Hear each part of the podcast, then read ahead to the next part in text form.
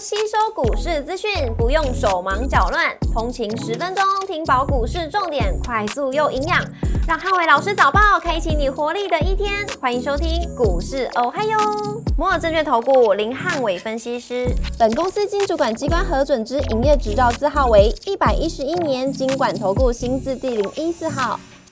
大家早安，欢迎收听今天的台股我还有。今天重点提醒，大盘静待落底，留意盘面上主流族群的发动。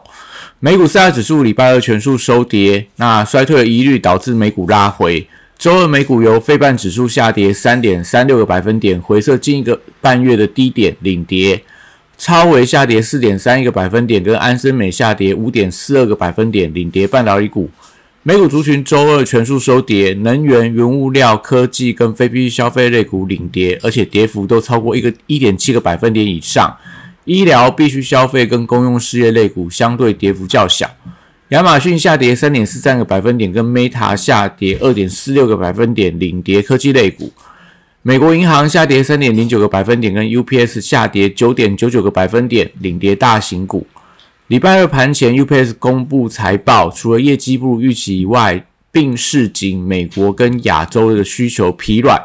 加上说美国地区银行业的危机未除，市场心态也转为比较偏向避险，也使得美股连续出现拉回的走势，四大指数都创下近一个月的一个新低。所幸盘后微软在呃跟 Google 公布了财报，双双优于市场的预期。盘后分别上涨将近十个百分点跟四个百分点以上，也激励美股盘后电子盘反弹。那纳达克指数更涨幅超过一个百分点以上。股市红绿灯亮出黄灯，美元反弹跟美债利率压低。那静待大盘落底，留意盘面主流。台指盘后盘下跌六十七点，做收跌幅零点四四个百分点。台积 ADR 下跌二点七八个百分点。礼拜三大盘指数观察重点有三：第一个，昨天的低点。跟中小型股止跌与否，第二个政策利多股避险的效果，第三个电子中小型股反弹力道。礼拜三台股反应美股重挫，但礼拜二台股已经先行反应的部分跌幅之后，所以礼拜三台股大盘开低以后，容易出现翻红走势。那观察昨天的低点能不能有效的守稳啊？跌破季线关卡之后，台股的技术面转弱。加上说台呃外资的期现货同步大卖，而且停损，所以短线上台股还是以弱势整理居多。短线急跌之后，融资水位也开始下滑，所以部分的中小型股有机会会先行回稳。礼拜三次这个周选择权的结算，选择权的大量区落在一万五千三百点到一万五千五百点的区间。如果以庄家有利的角度思考，那结算在一万五千四百点上架几率最高。货柜三雄礼拜三面临呃利空的考验，那因为国际货运商 UPS 市井的全球的贸易停滞，那所以航运股今天会陷入到低点的保卫战，BDI 指数也震荡转跌，所以散装航运股票也静待反弹的启动。国际原料报价礼拜二跌多涨少，那相关的报价股都会持续受到报价下滑的一个拖累。那目前来看，船产报价股多是以这种拉回居多。绿人族群礼拜三只是观察买气的力道，那重电族群因为隔窗关系出现震荡加剧的现象，但法人筹码没有松动。太阳能跟风电同样也是受惠到法人筹码未松动，而且缺电的议题也会随着呃气温有机会都会成为下坡上涨的一个动能。那碳权的概念股短线上有一点过热，所以礼拜二这个。拉回以后，我觉得礼拜三会有一些反弹的机会，但是还是要观察相关的指标股，在华指、农林，那是说一些造纸类股有没有续强的一个空间。生技股的部分，礼拜三先看到避险买盘的力道。那原料、医美跟保健食品多方格局不变。那部分的新药股，例如美食等等，也持续看到法人的布局。如果今天避险心态转为更加浓厚的话，那对于整个生技族群来讲，就会有一些推升的效果。汽车零主线族群最近也多数偏向弱势的整理，那我觉得大家就等待它的一个利多消息浮现。观光跟内需题材，因为受惠到五一连假，还有这个母亲节旺季加持。如果说最近有一些所谓的恐慌性急杀，或者说不理性的一个杀盘，都可以留意到一些低阶的一个买点，从餐饮到这个饭店、旅行社，目前来看。也纷纷都回到相对的均线支撑附近，都是可以大家考虑低阶的一个买点。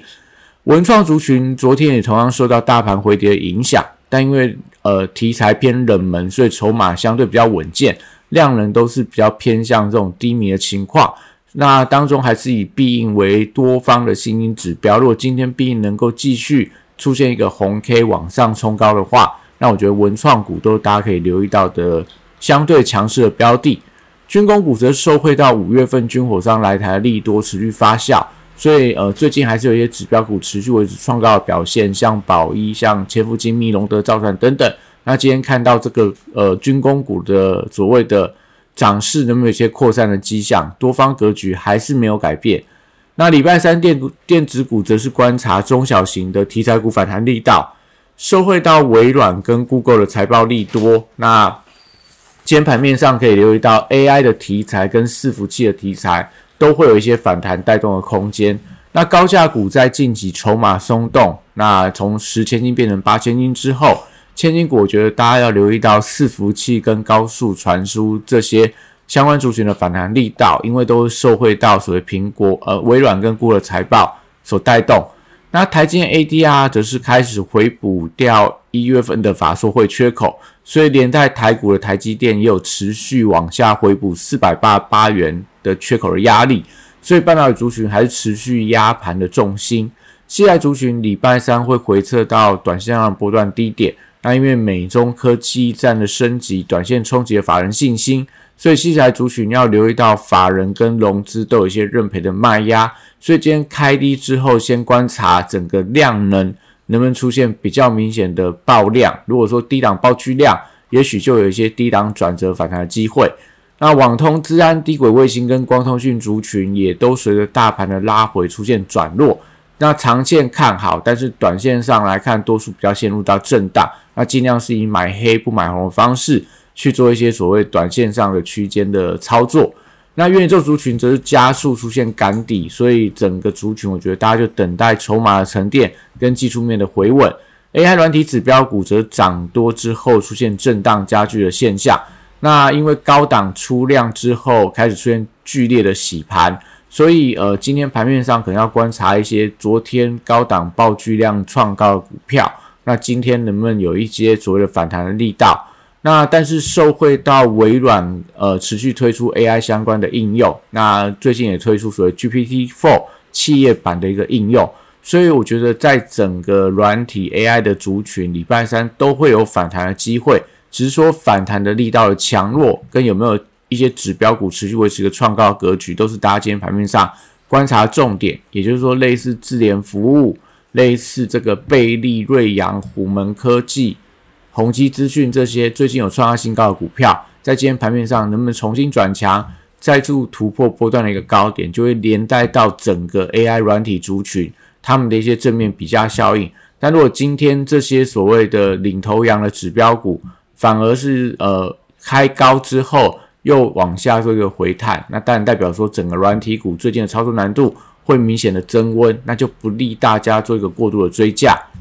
那在游戏股的部分，因为旺季也即将到来，从五月份开始，游戏股的旺季就会逐渐做一个加温的反应。那地心引力在游戏股当中的妖股又继续飙高，也搭配上说文创题材的热度。所以，所以最近在游戏股，我觉得大家都可以留意到它的一个发动时间点。游戏股也有所谓的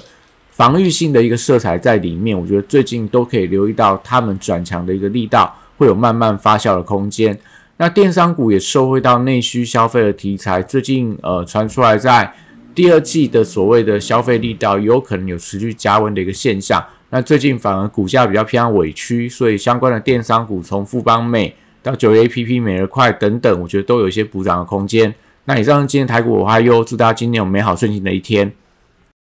立即拨打我们的专线零八零零六六八零八五零八零零六六八零八五摩尔证券投顾林汉伟分析师。本公司经主管机关核准之营业执照字号为一百一十一年经管投顾新字第零一四号。新规股票登录条件较上市贵股票宽松，且无每日涨跌幅限制，投资人应审慎评估是否适合投资。本公司与所推介分析之个别有价证券无不当之财务利益关系。本节目资料仅供参考，投资人应独立判断、审慎评估，并自负投资风险。